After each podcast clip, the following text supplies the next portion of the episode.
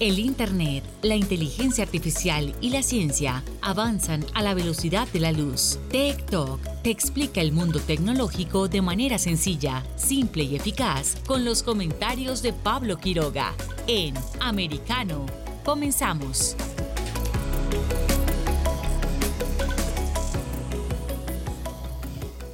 ¿Qué tal? ¿Cómo están todos? Bienvenidos una vez más a nuestro programa TikTok aquí por Americano. Tenemos un día interesante, un programa muy completo. Hay una noticia que ya se ha esparcido por todos los medios de comunicación, internet, etcétera, redes sociales también se está comentando muchísimo y trata sobre unas redadas digitales que estarían haciendo o efectuando los agentes de migraciones en Estados Unidos. Eh, así que vamos a estar atentos y revisar un poco con eh, este tema precisamente porque involucra la parte tecnológica que nosotros eh, normalmente tratamos en nuestros eh, programas. Vamos a conversar para eso con un experto en ciberseguridad, también informático, a ver qué es lo que está pasando, qué ocurre con nuestra información personal. También vamos a estar abordando sobre una subasta de Google, la mayor filtración de datos personales que se ha hecho en Google y cómo Google estaría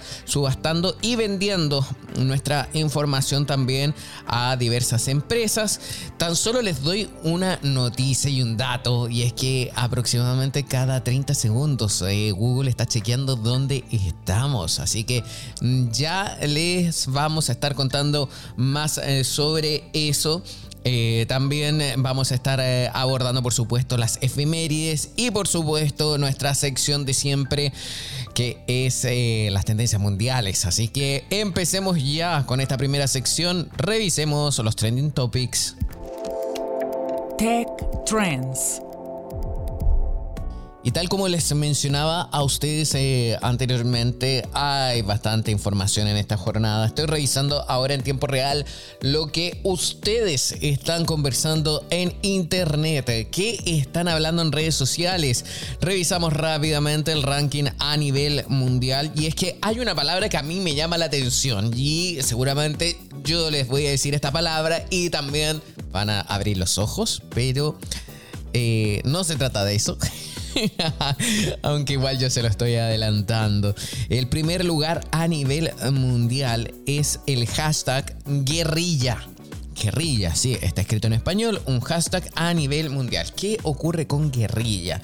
Yo empecé a buscar rápidamente en internet mm, si había alguna noticia en torno a la situación en Colombia, en Perú, algún otro país eh, latinoamericano o centroamericano también qué estaba pasando, pero no, no tiene nada que ver eso. Y es que resulta que ese hashtag que está en primer lugar a nivel mundial nos lleva a el fenómeno musical del momento, el K-pop. Y es que hay un grupo de K-pop que reveló un teaser o lanzó un teaser, eh, por supuesto, contando eh, sobre qué es, cómo se llama su siguiente álbum, que es Guerrilla, y es del grupo Atis. Y ya lo reveló y están todos los fanáticos del K-Pop comentando, por supuesto, esta noticia y que está teniendo mucha repercusión en internet y liberaron ya también el póster donde aparecen todos los integrantes del grupo de K-pop ATEEZ, A-T-E-E-Z, donde presenta el teaser para el próximo sencillo que se llama Guerrilla. Y la noticia también, eh, bueno, eh, les llama la atención. El, álbum, el nombre del álbum se llama Movimiento, pero el teaser, este próximo sencillo, es en guerrilla, así que todo el mundo ya está compartiendo las fotos, está revisando muchísimas más cosas en relación a esa banda de jóvenes de Corea del Sur. También hay más... Eh, hay más hashtags que están eh, haciendo noticias, por ejemplo, y este también está dentro de Estados Unidos, Stray. Stray. Estoy buscando rápidamente qué es lo que pasa en ellos porque hay alrededor de 300 mil menciones eh, en torno a la palabra Stray. S-T-R-A-Y. ¿Qué es lo que pasa con Stray? Y es que El análisis de la aventura Cyberpunk para PlayStation 5, PlayStation 4 y computador es un juego de un gato Así que se llama así el análisis de Strain. Damos cuenta del primer juego para las eh, PlayStation y computador. Un pequeño estudio eh, que organiza y que crea este juego. Y por supuesto trata, es protagonizada por un, gato. Así que está haciendo tendencia tanto dentro de Estados Unidos como a nivel mundial. Stray es la palabra y el concepto que está haciendo tendencia en las redes sociales y de hecho está en primer lugar dentro de Estados Unidos. Seguimos revisando el ranking a nivel mundial y el segundo, tercero, y cuarto y quinto puesto también se lo llevan los fanáticos del K-pop. Eh, luego también eh, está, por ejemplo, eh, viene el Fortaleza, que es otro hashtag que tiene ya así menos menciones, alrededor de 20.000. También hay otro que se llama Trust con 64.000, otro con Marshall con 63.000 tweets y así mm, va variando. También el Atlético está haciendo noticia. A ver, vamos a revisar rápidamente qué pasa con el fútbol y yo tengo ya mis sospechas. A ver, a ver, a ver, a ver.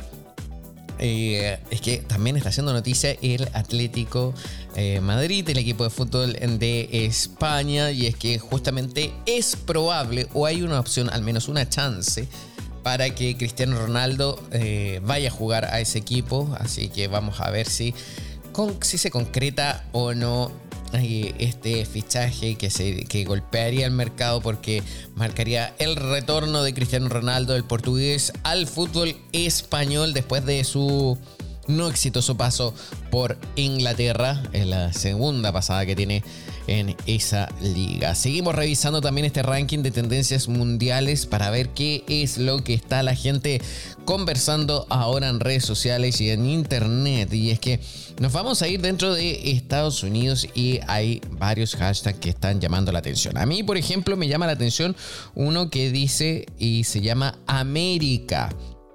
Este hashtag está reuniendo en este momento muchísimos, muchísimos, muchísimos links y me llama la atención y estamos investigando ahora mismo por qué está mm, reuniendo tantas eh, menciones y es que hay mucha gente opinando sobre la situación eh, económica y política que está viviendo el país y utilizan el hashtag América. Y de hecho, eh, ¿por qué? Por ejemplo, está a nivel mundial y es que el Daily Mail, que es un medio de comunicación en Reino Unido, no en Estados Unidos, sino que Reino Unido, sacó una columna, una página y está siendo retuiteada muchísimas veces.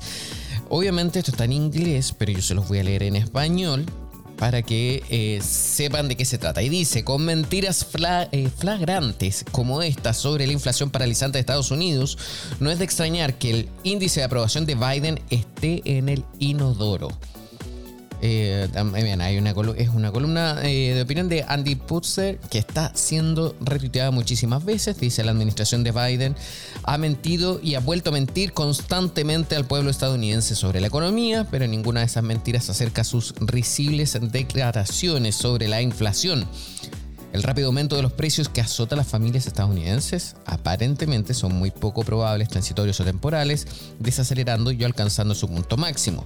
La inflación era aparentemente un problema de clase alta, en opinión del jefe de gabinete de la Casa Blanca, Ron Klein retuiteó frívolamente a un economista de Harvard que sugirió que la inflación era solo una preocupación para los ricos, ajeno al hecho de que los pobres son los que más sufren cuando los precios suben también dice, dijeron que la inflación fue causada por el COVID o los empacadores de carne o Putin o las compañías petroleras. Y no importa, los números están desactualizados de todos modos, así que ignórenlos. Estos son mensajes fueron amplificados también por la secretaria de prensa y por supuesto por el propio presidente. Eh, estoy revisándolo. Eh, hay muchísimas más declaraciones. Eh, también hay un gráfico que dice The White House Inflation Lies. las mentiras de la Casa Blanca en torno a la inflación. ahí aparece también un gráfico. Realmente eh, hay una crítica severa a todo lo que está haciendo el gobierno de Biden en torno al manejo económico que está llevando al país eh, a presentar niveles terribles eh, respecto a los números económicos y por supuesto a la inflación. Y ahora está haciendo tendencia dentro de Estados Unidos y a nivel mundial el hashtag América. Y así también la gente sigue colocando y posteando más en torno a esto. Eh, hay otros también hashtags que están siendo noticias y que nosotros eh, lo estamos revisando, por supuesto. Hay, por ejemplo, hay otro hashtag que es Garland.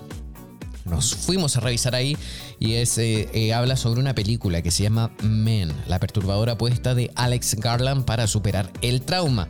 Llega a los cines la nueva película del director de Ex Machina tras su paso por Cannes perturbadora, angustiosa, inquietante, apabullante y también bella. El cineasta Alex Garland es especialista en estremecer, tal y como lo ha demostrado en su faceta de director, desde su debut con Ex Machine y también de guionista, y vuelve a invitar al espectador a caer en sus redes en Men. Así que ahora está haciendo también tendencia dentro de Estados Unidos. También hay otro hashtag que es Marshall y aquí nos lleva al fútbol nuevamente porque dice Marshall se enchufa con el Manchester United.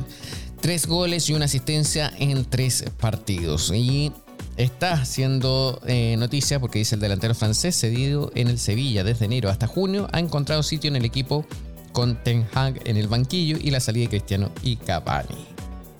Así que mucha atención para los fanáticos del fútbol.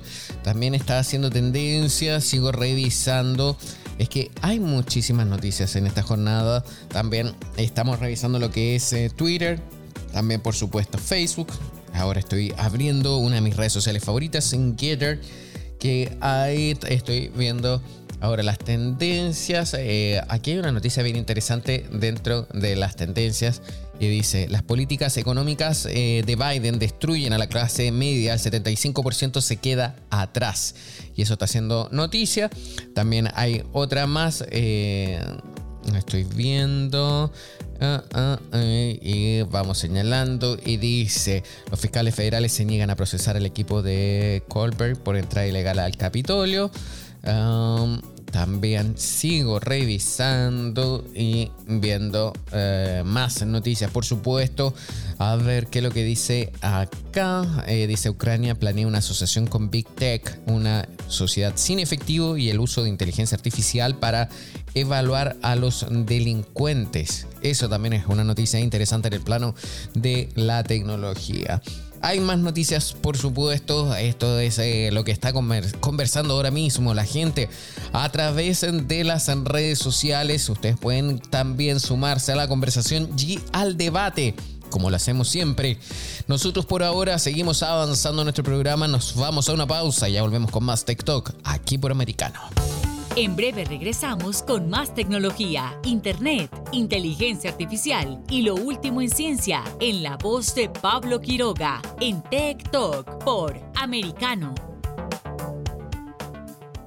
Comienza tu día bien informado de mañana con Americano, junto a Gaby Peroso y Jolly Cuello, quienes te presentan la revista informativa de las mañanas. Conéctate con nosotros en vivo de lunes a viernes de 7 a.m. Este, 6 Centro, 4 Pacífico por Americano. Busque su copa, siéntese cómodo y discuta los eventos más destacados de la semana en el único programa que analiza en tono relajado los temas más serios del momento. El Antídoto Rojo Extra, cada sábado, 9 pm este, 8 Centro, 6 Pacífico por Americano. Iberoamérica hoy. Un análisis de los acontecimientos políticos y sociales y su impacto en nuestra región. Entrevistas con los protagonistas de los temas relevantes, puntos de vista distintos, para que saques tus propias conclusiones. De lunes a viernes en vivo, 12 pm este, 11 centro, 9 pacífico por Americano. Ideas, argumentos, posturas y visiones, sin desperdicios. Escucha, concuerda o difiere con los postulados de José Aristimuño y Jimmy Nieves, quienes debaten con vehemencia de lunes a viernes a las 9 pm este, 8 centro, 6 pacífico por Americano. Donde están los hechos, somos Americano. Noticias e información del acontecer de nuestra región con sabor caribeño. Acompaña a Diulca Pérez e infórmate de lunes a viernes en vivo 9 a.m. Este, 8 Centro, 6 Pacífico por Americano.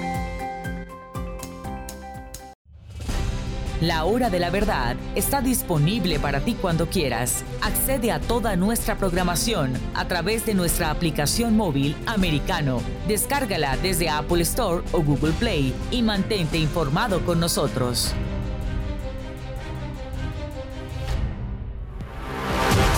Siempre en el saber, siempre en la verdad, siempre americano.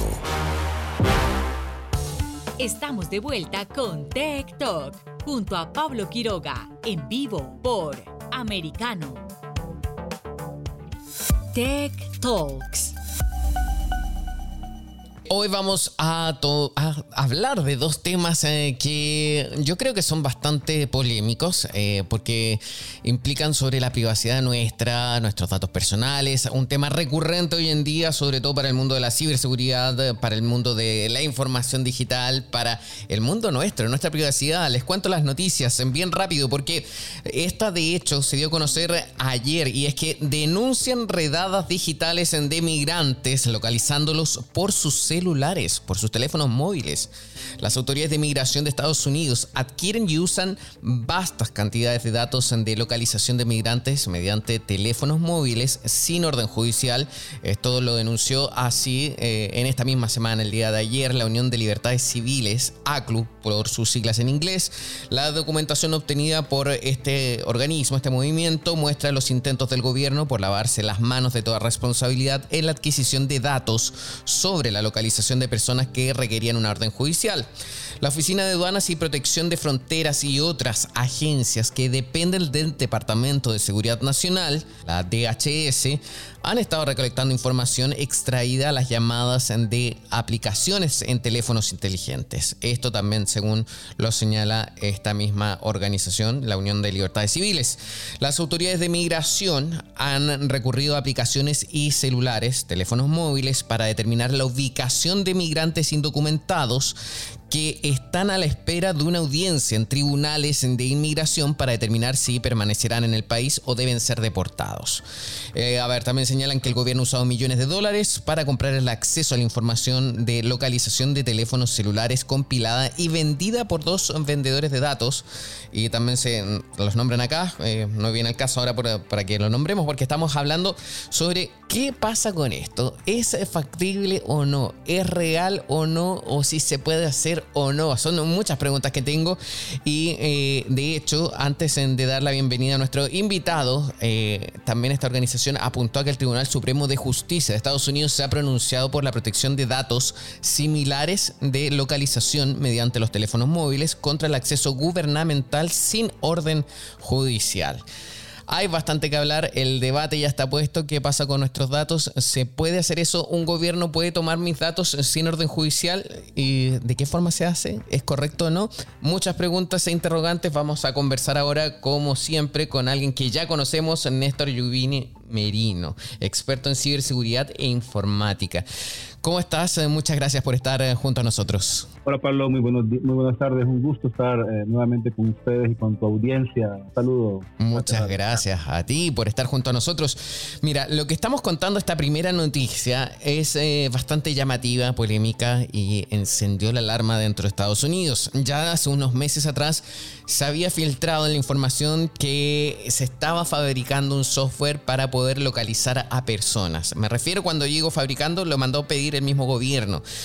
Esto ¿Se puede hacer siempre o no? ¿O bajo qué contexto funciona? No, no te pido que lo hablemos del ámbito legal, sino que en el ámbito de la información personal, de los datos en Internet y por supuesto la ciberseguridad. Bueno, sí, Pablo. Bueno, todos conocemos que Internet es un mundo en el cual se pueden eh, tener acceso a diferentes fuentes. Y que eso no, todo lo que tú haces en Internet deja una huella digital, que es lo que se te puede rastrear, o sea, qué es lo que tú haces, eh, qué es lo que tú visitas, cuántas veces te conectas, desde dónde te conectas, prácticamente todo lo que, toda la actividad que nosotros hacemos en Internet queda registrada. Ahora, este tema que viene que ver con los con las redadas que ya están utilizando un software específico para poder acceder a los teléfonos. Eso también ya lo habíamos visto anteriormente y no sé si te acuerdas cuando salió el tema de Pegasus, esa aplicación eh, de origen israelita que en la cual eh, del, que, es vendida a gobiernos precisamente que tiene la capacidad de poder acceder a tu teléfono móvil y poder acceder a tu teléfono, a tus llamadas, a tus videos, a tus datos, ya sea ya es otro nivel de penetración. Este software no es barato, o sea, estamos hablando de que cuesta miles de dólares por dispositivo. Y, por, y precisamente por eso la empresa Pegasus solamente se la vende a gobiernos, porque son los que tienen la capacidad para poder eh, comprarlo y para poder administrarlo. Ajá. Y... Ese, e, e, eso digamos que podría ser uno de los software que están utilizando, la, según la noticia que, que, leíste, eh, el gobierno de Estados Unidos. Pero eh, aquí estamos hablando y hay distintos tópicos. ¿Es tan fácil poder localizar a alguien o con gobierno localiza a alguien sin una orden judicial? Eh, ¿Pueden llegar sus agencias, llegar y meterse, por ejemplo, en mi teléfono móvil tan fácil como que en dos minutos en ya eh, saben dónde estoy? Sí, este, lastimosamente eso puede hacerse con este tipo de software. En nuestro país hubo una denuncia de, varios periodistas eh, que fueron también asesorados por, por agencias internacionales en las cuales se demostró que habían sido violentados sus equipos con este software, que había un software específico en el cual puede verse la, eh, se puede conocer todo porque puede entrar a tu teléfono y saber dónde estás, o con quién hablas, tus contactos, acceder a tu teléfono para ver tus fotos, tu, historial de llamadas, eh, independientemente de la aplicación de mensajería que tú utilices, si alguien está dentro de tu teléfono, ya no, importa que tengas Signal, que tengas Telegram, que tengas todo, esa información lo pueden hacer. Y eso se fue verificado en nuestro país, estamos hablando de algo que sí se puede hacer, no, no, y no necesitan orden judicial. Obviamente, eh, tú también te puedes, este este software se puede hacer, y hablamos específicamente de Pegasus, este software tú puedes solamente que te manden un mensaje de texto de tu, de tu compañía en el cual te diga, estás ganándote un premio o algo, solamente porque tú abras ese, ese, texto ya te, ya te infecta el software. No es, eh, tiene ese nivel de, de complejidad en la cual eh, prácticamente todos estamos expuestos. El tema es el costo que eso tiene y por eso imagino que los gobiernos definen a quién se lo van a, quitar. Pero, ¿y por qué? Pues, mira, a ver, eh, ahora no se sabe en concreto si es Pegasus o no el software que se está aplicando, en este caso, para estas redadas digitales. Pero si es tanta plata invertida, ¿por qué se malgasta, digámoslo así, en utilizarla en perseguir a personas que no están haciendo como un delito, un robo como tal, sino que están a la espera de una fecha, de una situación judicial por temas migratorios. O sea, tampoco es un delito, pongámoslo de esa forma como tal. Entonces, eh, ¿por qué se hace esto? ¿Por qué debe ser así? Bueno, ahí puede ser una, una, decisión prácticamente de las autoridades, de, querer tener monitoreada a la gente, dónde está, qué es lo que está haciendo, y, buscar alguna, alguna forma de, que ellos caigan. Recuerda que cuando la gente está en, eso, está en esa situación, están extensos a que, a que cometan alguna falta. O sea, que por cualquier falta que ellos hagan, posiblemente los puedan capturar. Puede ser que se pasen en alto, tengan una infracción o cosas así. Me imagino que ese es el tipo de monitoreo que podrían estar haciendo. Que ellos hagan una falta para que ellos los puedan ir a recoger. Ahora me llama la atención algo y vamos a mezclar un poquito el tema de la ciberseguridad de los datos, la información con la situación actual también en Estados Unidos. Si está la tecnología para poder hacer estas redes digitales, ¿cómo es que no está la tecnología para revisar las redes y prevenir los ataques masivos en Estados Unidos, los tiroteos, por ejemplo. Exactamente, ese, es el punto, la tecnología te puede dar muchas cosas y yo a esos mis estudiantes les digo, miren, en Internet está todo lo bueno y todo lo malo. Eh, y depende del objetivo de las personas, qué es lo que qué es lo que buscan y qué es lo que pretenden. Eh, por ejemplo, el último caso bien sonado que fue de este muchacho que hizo una grabación en una red social eh, de un tiroteo. él lo estuvo anunciando prácticamente, pero el problema es que como no hay muchos seguidores o los seguidores pensaban que estaba bromeando, nadie alertó de lo que iba a hacer, hasta que ya iba grabado prácticamente o grabando lo que estaba Tiene mucho que ver también con la comunidad, que a veces este tema de redes sociales y de comunidades tiene que ver de que alguien esté pendiente de las cosas que van a suceder o que alguien esté haciendo para poder darle una alerta.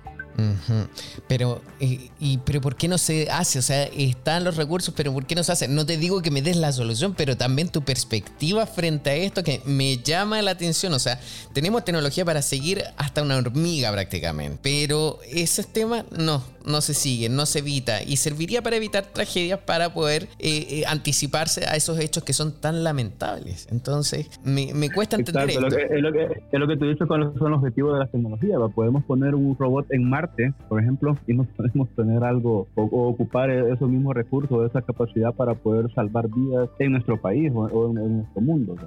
eso, tiene que ver mucho con eso, la perspectiva de cuál es lo que la gente quiere utilizar la, tecnología. Ahora recién también eh, mencionabas tú el hecho que eh, un teléfono móvil puede ser rastreable tan fácilmente como cuando reciben un mensaje por un concurso que es fake. ¿Cuál es la forma de protegernos? ¿Cómo nosotros podemos evitar caer en estafas eh, o en que nos hackeen el teléfono o realmente no hay secreto y estamos todos muy vulnerables? Mira, la verdad es que todos estamos vulnerables. Por lo mismo que te decía al principio, nosotros cualquier acceso a cualquier página que hagamos, todos usamos Google, Google, por ejemplo, para poder buscar como primera vez que se te viene algo a la mente y que quieres ir a buscar, va a ser Google. Ese es el top of mind que vas a tener. Y Google tiene, tiene un registro de todas las búsquedas que tú haces. Eh, entonces él te perfila y también te crea un, perfil de cuáles son tus gustos y además muestra información que se puede vender y que ellos venden a su, y lo venden por medio de sus anunciantes. Recuerda que algo, algo, una máxima que es en internet es que si algo es gratis. El producto eres tú. Sí, justamente. Tus datos. entonces, todas las redes sociales son gratuitas, pero entonces la información que tú les das a ellos es lo que ellos venden y ese es tu producto. Entonces tú tienes que eh, tener conciencia qué es lo que haces, cómo haces. Eh, si ya quieres evitar realmente este tipo de actividades, eh, uno recomienda a veces utilizar un, software que es un VPN, que es para poder hacer una red virtual, para que tú navegues, lo instalas en tu dispositivo, entonces tú puedes navegar como que estás en otro país. Eso evita que, tú estés, que, te seas rastreable lo que tú estás haciendo. Pero ahí estamos...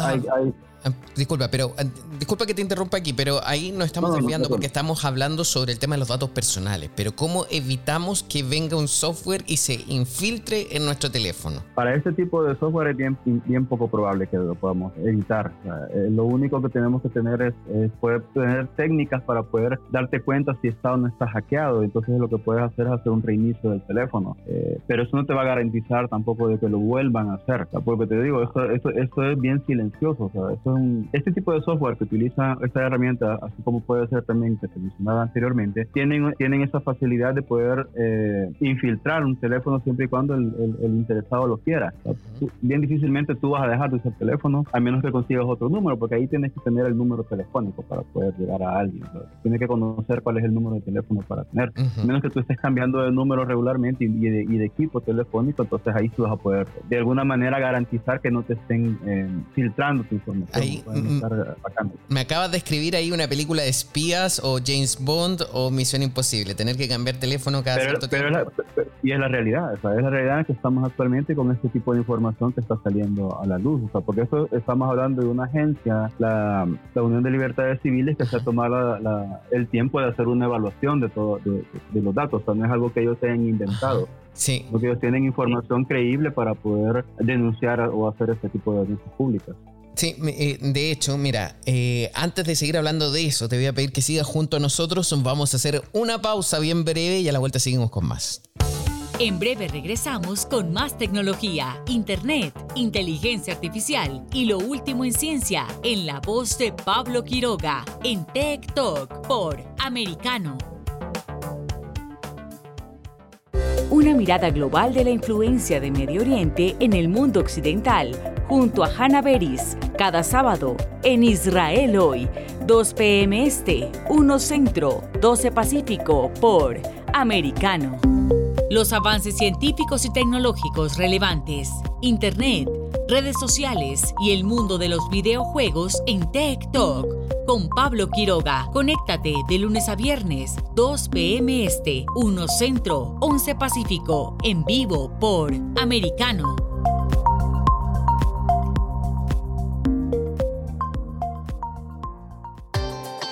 Busque su copa, siéntese cómodo y discuta los eventos más destacados de la semana en el único programa que analiza en tono relajado los temas más serios del momento. El Antídoto Rojo Extra, cada sábado, 9 pm este, 8 Centro, 6 Pacífico por Americano.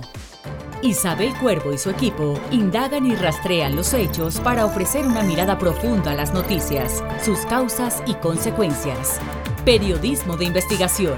Cada sábado, 7 p.m. Este, 6 Centro, 4 Pacífico, por Americano. Los hechos relevantes que ocurren en Estados Unidos, analizados con la característica frontalidad de Dania Alexandrino y sus invitados. Perspectiva USA. Conéctate de lunes a viernes, 8 p.m. Este, 7 Centro, 5 Pacífico. En vivo por Americano. Infórmate con Lucía Navarro de los temas importantes del día que impactan tu vida. Conoce el contexto de los hechos con el análisis de especialistas. Únete a Actualidad Noticiosa de lunes a viernes a partir de las 10 pm este 9 Centro 7 Pacífico por Americano. Vive en la verdad. Somos americano.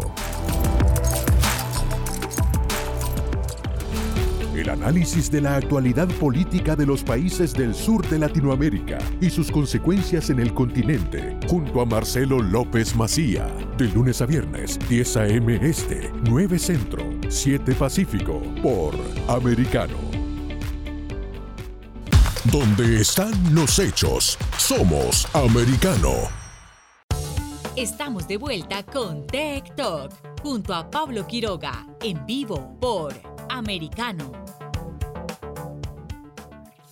Tech Talks. Y estamos de vuelta aquí en TikTok hablando con Néstor Giovini Merino, quien es experto en ciberseguridad y también informático.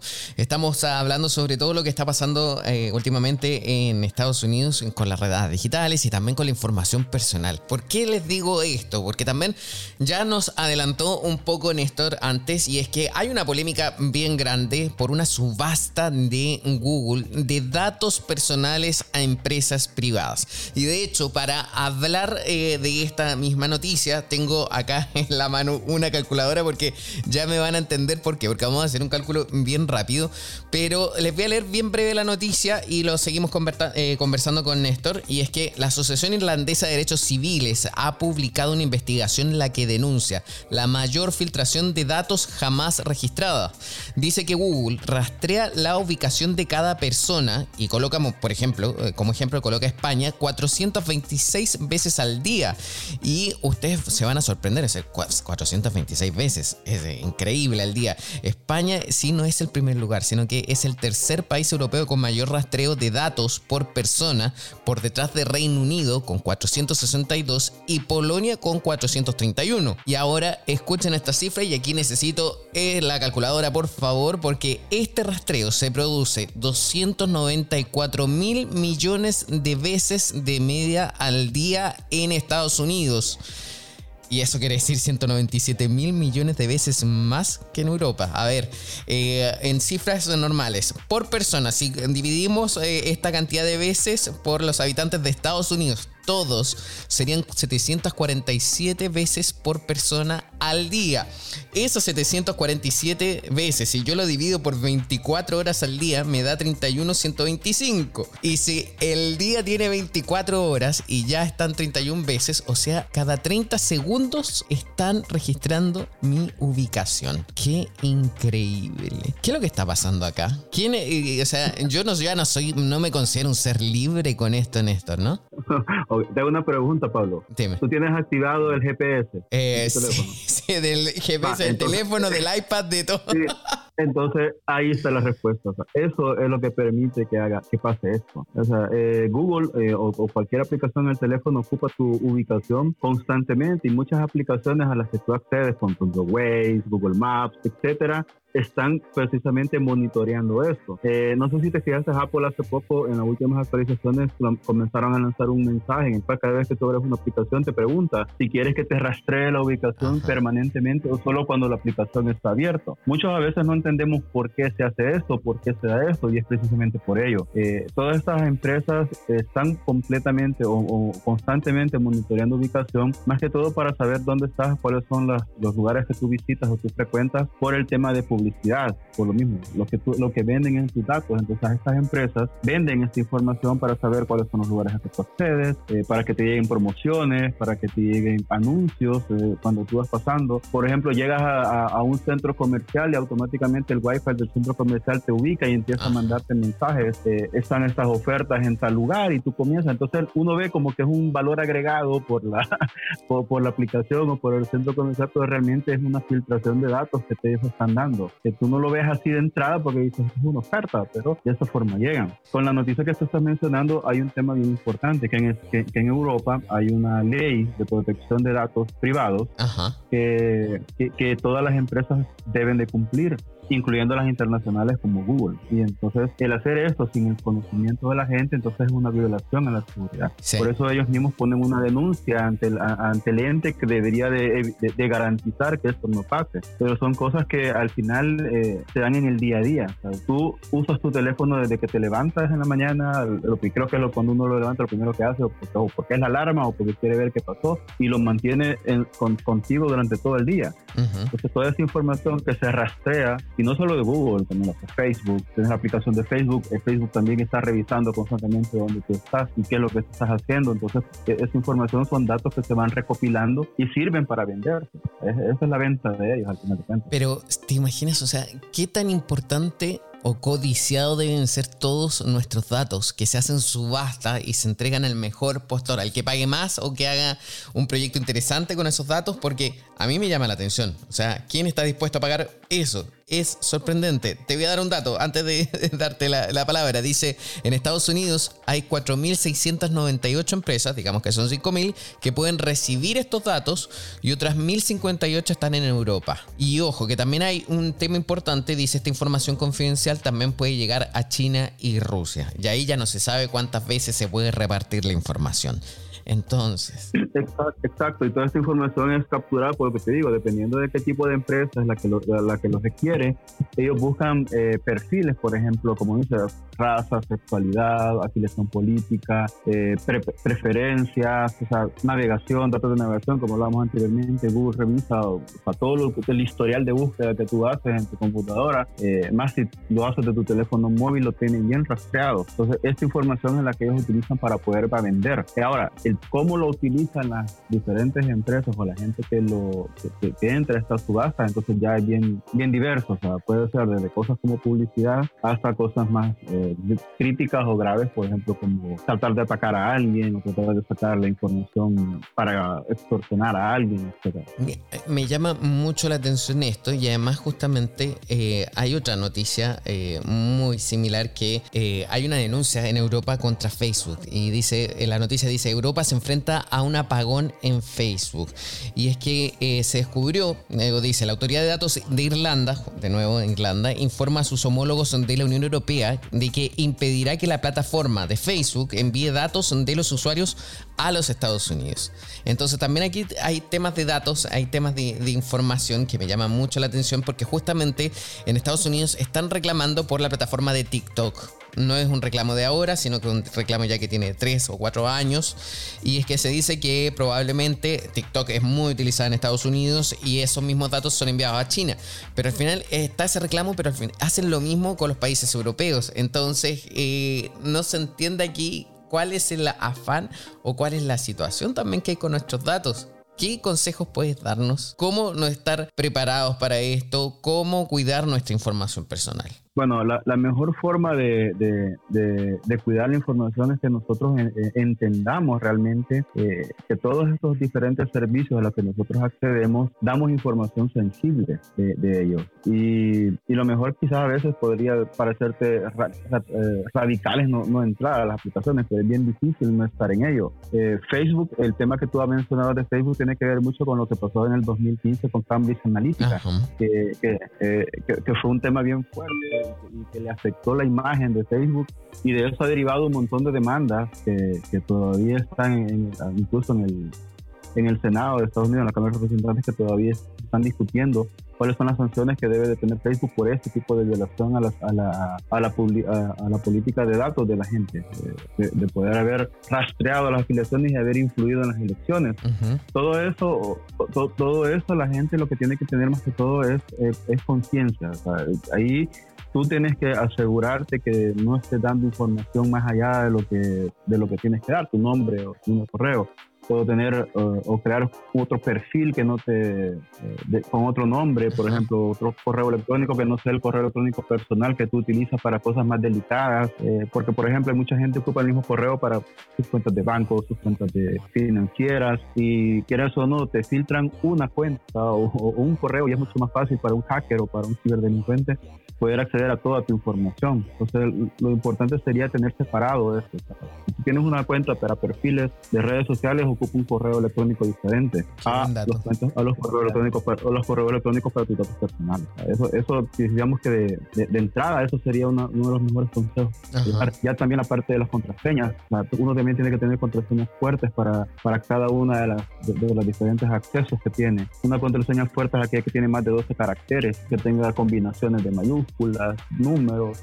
Uno, uno debe tener también la forma de, de, de, hacer la vida difícil a un delincuente. Y si tú sospechas de que tu teléfono ha sido intervenido, que puede ser intervenido por, por este tipo de, software que es comprado por los gobiernos, o sea, lo más recomendable, como decía, no es que estés en una película de espías, pero si tú sospechas, es mejor eliminar este teléfono y adquirir otro con otro número para poder estar seguro de que no vas a, ser violentado. ¿Hay una forma de limpiar los teléfonos o simplemente hay que descartarlos? No, se pueden limpiar. El problema es que como los, eh, eh, se, hace una, restauración de fábrica, eso lo traen todos los, todos los teléfonos, tu y, y, se te vuelve a ser como que estuviera nuevo en. El tema es que no es al teléfono, sino que es a tu número. Tu número es el que están, pues, precisamente le van a dar ese mensaje para que pueda volcar a estar dentro de la red. Entonces lo mejor sería por ejemplo, o lo restablezco de fábrica y cambio el número con otro chip. Cambias el chip, exacto. Qué buen dato. ¿Y qué pasa si utilizo, por ejemplo, eh, los gestores de contraseñas de Apple? Le estoy dando a Apple al final el acceso a todas mis contraseñas, pero al menos dárselo a un organismo y no a todos, o tampoco es recomendable. El, llavero de Apple es, muy recomendable por el tema de la seguridad que Apple ha implementado. Apple guarda todas las eh, contraseñas en el chip de la memoria del teléfono. es, un, es, un, respaldo físico, no está en nube. no está en la nube. Entonces, eso, eso garantiza de que, la, de, que la información no va a ser hackeada y no va a ser compartida con otros usuarios. Pero no, disculpa, disculpa que te interrumpa así, pero creo que no. Eh, ¿Por qué? Porque si está sincronizado con el iPad, por ejemplo, ese gestor de contraseña quiere decir que sí hay un, un, paso por la nube ahí por el iCloud, ¿no? Hay un paso por la nube, pero no queda en la, en, la nube. No solamente sirve para sincronizar. Yo tengo mi, mi llavero con mi teléfono y también con mi Mac, pero eh, al menos ellos garantizan de que está guardado dentro de los chips físicos de la Mac, no está guardado en una directamente. Eso es solo la sincronización en este momento. Igual, la sincronización no te va a tener mucho. Entonces ahí sí es recomendable. sí, ahí sí es recomendable. Hay otros gestores de contraseñas eh, que venden también o que se utilizan para otros dispositivos. Por ejemplo, Google. Google tiene un gestor de contraseñas dentro de Chrome que también es compatible con cualquier dispositivo que tienes. Eh, obviamente Chrome tenés que tener tu, usuario de Gmail dentro del, gestor de Chrome para que te mantenga todas las contraseñas que usas también ahí.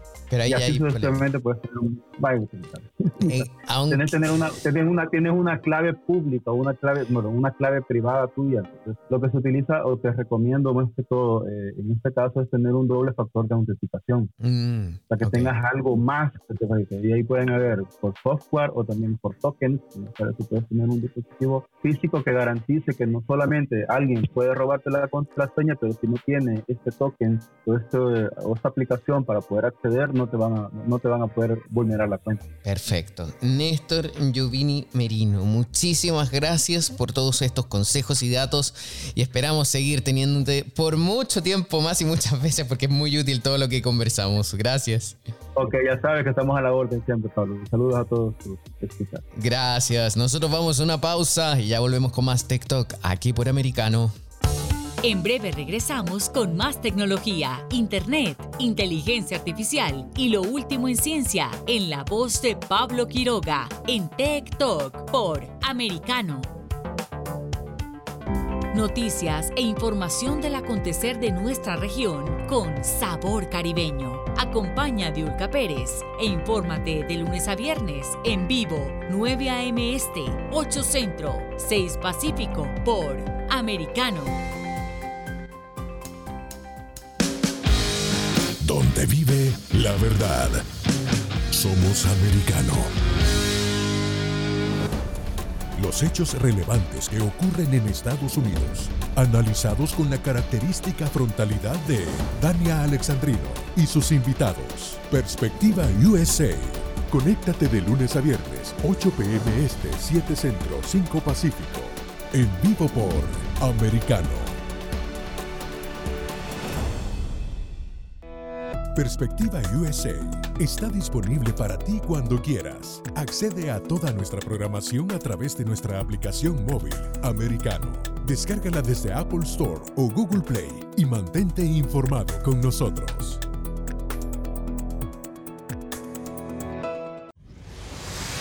Diego López y Dianelis Guerra comentan y analizan el acontecer deportivo, torneos, campeonatos y la actuación de tus atletas favoritos en Deportes Americano.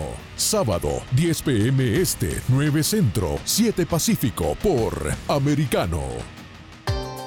Busque su copa, siéntese cómodo y discuta los eventos más destacados de la semana en el único programa que analiza en tono relajado los temas más serios del momento. El Antídoto Rojo Extra, cada sábado, 9 pm este, 8 Centro, 6 Pacífico por Americano. Los hechos relevantes que ocurren en Estados Unidos, Europa, Asia y Medio Oriente, vistos con la mirada experta de la internacionalista Lourdes Subieta, en Así está el mundo, de lunes a viernes, 11 a.m. Este, 10 Centro, 8 Pacífico, en vivo por Americano. Ideas, argumentos, posturas y visiones, sin desperdicios. Escucha, concuerda o difiere con los postulados de José Aristimuño y Jimmy Nieves, quienes debaten con vehemencia de lunes a viernes a las 9 pm este, 8 centro, 6 pacífico por Americano. Estamos de vuelta con Tech Talk junto a Pablo Quiroga en vivo por Americano. Breves tecnológicos. Y dentro de los breves tecnológicos hay bastante que contarles, eh, pero la mayoría de las noticias están vinculadas a una sola persona y a una sola red social. Ya con eso creo que lo dije todo.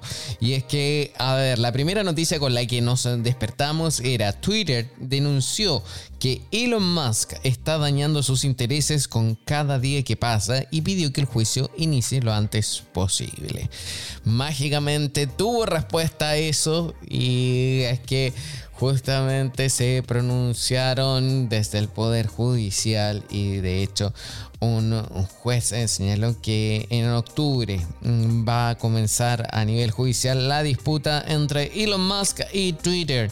A ver qué pasará si logran o no vender esta red. Y les cuento la noticia en qué consiste, sí, porque eh, como ya les mencionaba, muchos nos quedamos atentos a lo que estaba pasando con la red social y es que Twitter denunció ante los juzgados de que el multimillonario Elon Musk está dañando sus intereses con cada día que pasa.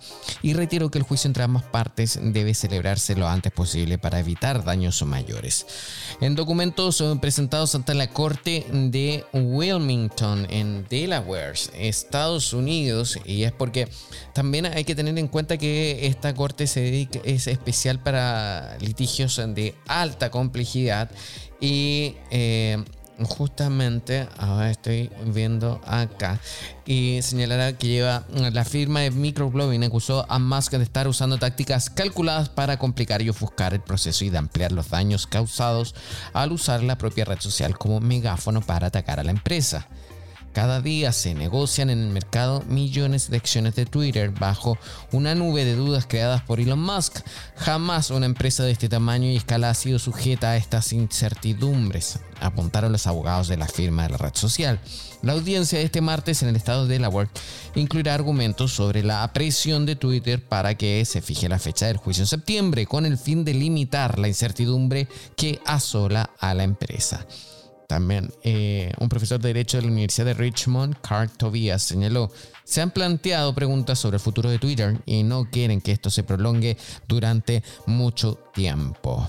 Al respecto, el pasado viernes, Musk pidió actuar sin prisa al tribunal comercial en que se librará la batalla legal abierta por Twitter para forzarlo a comprar la empresa por los 44 mil millones de dólares que acordaron. A través de sus abogados, el multimillonario respondió formalmente a la petición de Twitter para que haya un proceso acelerado y que se resuelva en un juicio de septiembre, argumentando que no hay razón para precipitarse. El equipo legal de Musk insistió en que la disputa sobre las eh, cuentas falsas y de spam es fundamental para el valor de Twitter. Sostuvo que se necesita tiempo sustancial para una investigación y que es innecesario llevar un calendario vertiginoso.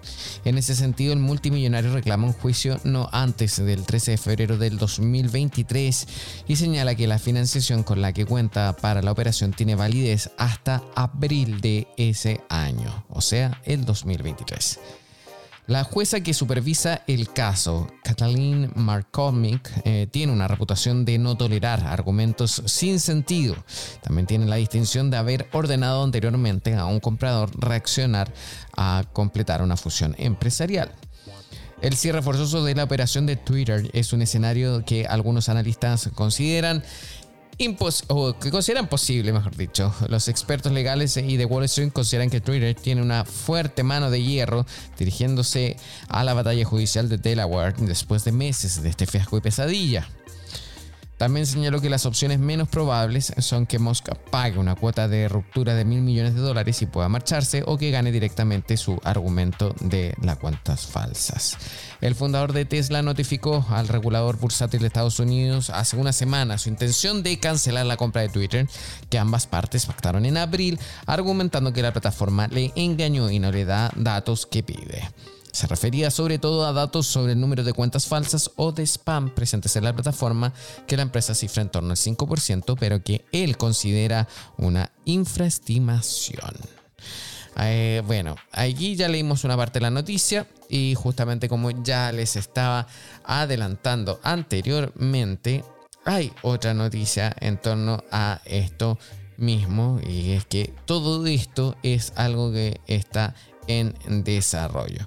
Y la noticia precisamente publicada por, por ejemplo, la agencia de noticias AP dice que Elon Musk perdió una pelea para retrasar la demanda de Twitter en su contra cuando un juez de Delaware estableció el martes, o sea, hoy, un juicio en octubre, citando la nube de incertidumbre sobre la compañía de redes sociales después de que el multimillonario se retirara de un acuerdo para comprarlo.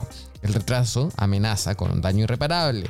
Así lo dijo eh, la jueza que está llevando el caso, Kathleen McCormick, el juez principal del Tribunal de Cancillería de Delaware, que se ocupa de muchas disputas comerciales de alto perfil.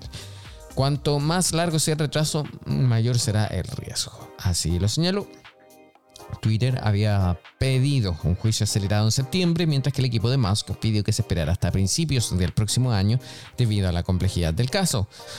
McCormick dijo que el equipo de Musk subestimó la capacidad del Tribunal de Delaware para procesar rápidamente litigios complejos.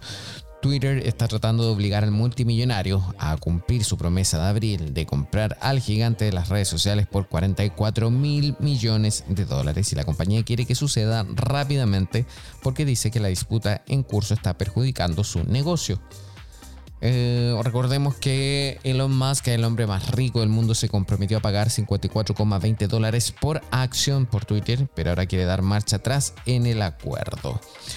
Esto es un sabotaje, está haciendo todo lo posible para acabar con Twitter, dijo el abogado William Savitt en representación de Twitter en el Tribunal de Cancillería de Delaware ante la canciller del tribunal Kathleen eh, McCormick. La audiencia se aceleró prácticamente después de que McCormick dijera que dio positivo por COVID-19. Musk ha confirmado que la compañía no ha proporcionado información adecuada, así que ya sabemos lo que viene y lo que sigue y hay que estar atentos porque estamos seguros que Elon Musk busca una nueva estrategia para superar obviamente, y doblegar la demanda de Twitter y planea también eh, presentar una contrademanda para eh, salir de esta, esta fallida compra de 44 mil millones de dólares. Muchísimo dinero. Imagínense ustedes una persona que se quiera salir de esto, de un juicio y de un negocio de tal magnitud. No es el primer y último caso, ha habido antes, ya también hemos repasado otras historias. Sin embargo, estamos en una época distinta de redes sociales, de internet y mucho comentario. Así que nosotros por supuesto vamos a seguir atentos a ver lo que está pasando con Twitter y su red eh, y su venta, por supuesto, a Elon Musk. ¿Cuál será el futuro de esta red social del pajarillo azul? Eh, ¿Será Elon Musk el nuevo dueño de esta red social o finalmente se saldrá con la suya y no la va a comprar o la va a comprar a un precio más bajo o también va a pagar una multa de mil millones de dólares? A pesar de que nosotros estamos hablando así tan fácil, tan simple, esto es muchísimo dinero, así que vamos a estar atentos a ver si eh, también esto sienta un precedente o no en materia legislativa y judicial, por supuesto. Nosotros eh, seguimos avanzando nuestro programa, ahora nos vamos a una pausa, pero a la vuelta ya volvemos con nuestra sección, un día como hoy. Recuerden, esto es TikTok, aquí por Americano Media. En breve regresamos con más tecnología, internet, inteligencia artificial y lo último en ciencia en la voz de Pablo Quiroga en Tech Talk por Americano. Somos Americano.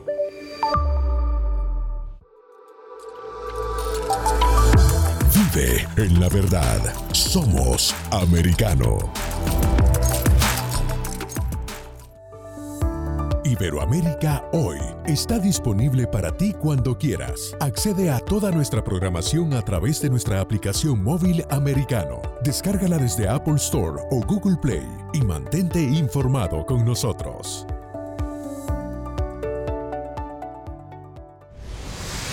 Diego López y Dianelis Guerra comentan y analizan el acontecer deportivo, torneos, campeonatos y la actuación de tus atletas favoritos en Deportes Americano. Sábado, 10 pm Este, 9 Centro, 7 Pacífico por Americano. Ideas, argumentos, posturas y visiones, sin desperdicios. Escucha, concuerda o difiere con los postulados de José Aristimuño y Jimmy Nieves, quienes debaten con vehemencia de lunes a viernes a las 9 pm este, 8 centro, 6 pacífico por Americano. Diversas ideas, múltiples argumentos, distintos puntos de vista. Únete a las líderes de opinión más influyentes de habla hispana de lunes a viernes, 6 p.m. Este, 5 Centro, 3 Pacífico, por Americano.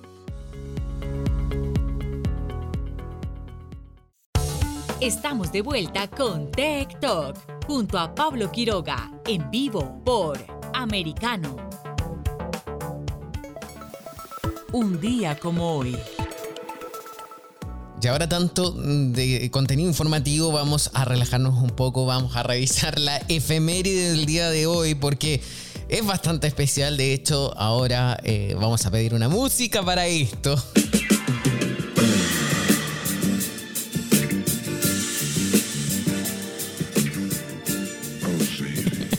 Hasta, a mí me da risa. Es que hoy, hoy, un día como hoy, en la sección, hoy es el Día Internacional o Día Mundial del Amigo con Derechos. El Día Mundial del Amigo con Derechos se celebra el 19 de julio y comenzó esta tradición en el año 2009 a partir de una iniciativa surgida en Internet. Así que felicidades a todos los amigos, amigas con derechos vayan a celebrar y festejar, pero no lo cuenten a nadie. Y seguimos revisando, por supuesto, las efemérides de el día. Un día como hoy del año 1961, la TWA es pionera al ofrecer en primera clase un servicio regular de películas. Increíble cuando las líneas aéreas todavía no traían entretenimiento a bordo, y ya comenzó en el año 1961 ofreciendo películas. Y en el año 2013, esta noticia es para los amantes del espacio. La sonda Cassini de la NASA tomó una foto de la Tierra desde cerca de Saturno. Qué hermoso. Y mucha atención porque mañana 20 de julio es un nuevo aniversario de la llegada del hombre a la luna. Así que ya vamos a estar hablando de eso y profundizando más mientras recordamos esta efeméride de un día como hoy, un 19 de julio del 2013. La sonda Cassini toma la primera foto desde la, de la Tierra desde cerca de Saturno. Nosotros por ahora comenzamos a despedirnos, a decirles muchas gracias por haberse conectado junto a nosotros, junto a mí, por supuesto, aquí en TikTok por Americano. Recuerden que nuestro programa vamos a subirlo muy pronto a nuestras eh, diversas plataformas y así podrán revivir todos estos momentos. También feliz cumpleaños a Mario. Saludos, nos vemos. Chao, chao, un abrazo grande. Hasta mañana, si Dios así lo quiere. Tech Talk y Soberproy. Conéctate con nosotros de lunes a viernes a las 2 p.m. Este, 1 Centro, 11 Pacífico, por Americano.